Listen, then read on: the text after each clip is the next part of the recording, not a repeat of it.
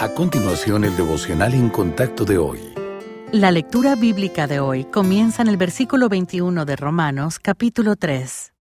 Pero ahora, aparte de la ley, se ha manifestado la justicia de Dios testificada por la ley y por los profetas, la justicia de Dios por medio de la fe en Jesucristo para todos los que creen en Él porque no hay diferencia, por cuanto todos pecaron y están destituidos de la gloria de Dios, siendo justificados gratuitamente por su gracia mediante la redención que es en Cristo Jesús, a quien Dios puso como propiciación por medio de la fe en su sangre, para manifestar su justicia a causa de haber pasado por alto, en su paciencia, los pecados pasados, con la mira de manifestar en este tiempo su justicia, a fin de que Él sea el justo y el que justifica al que es de la fe de Jesús.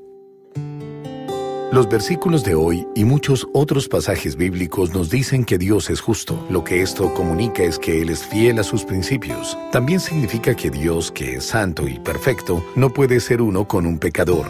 Por el contrario, el alma que pecare, esa morirá. Es un pensamiento aterrador para personas imperfectas como nosotros, ¿cierto? Por eso nuestro Padre Celestial proveyó una solución para toda la humanidad. Jesucristo, quien jamás pecó, tomó nuestro pecado sobre sí y murió en nuestro lugar, para que nosotros pudiéramos reunirnos con nuestro Creador. El Señor continúa siendo justo y santo, y somos declarados hijos justos de Dios. Como escribió Pablo en Romanos, nuestro Padre es justo y el que justifica al que es de la fe de Jesús. Nuestra justicia y unidad con Dios no tienen nada que ver con nuestros esfuerzos. Fue una decisión llena de gracia y misericordia tomada por el Señor. Nuestras buenas obras no nos ganarán el favor del Padre, porque toda persona peca inevitablemente. Pero la muerte del Señor Jesús hizo posible que quienes crean en Él disfruten de una relación personal con el Creador. Al final, es por la justicia y la misericordia de Dios que podemos unirnos con Él de nuevo.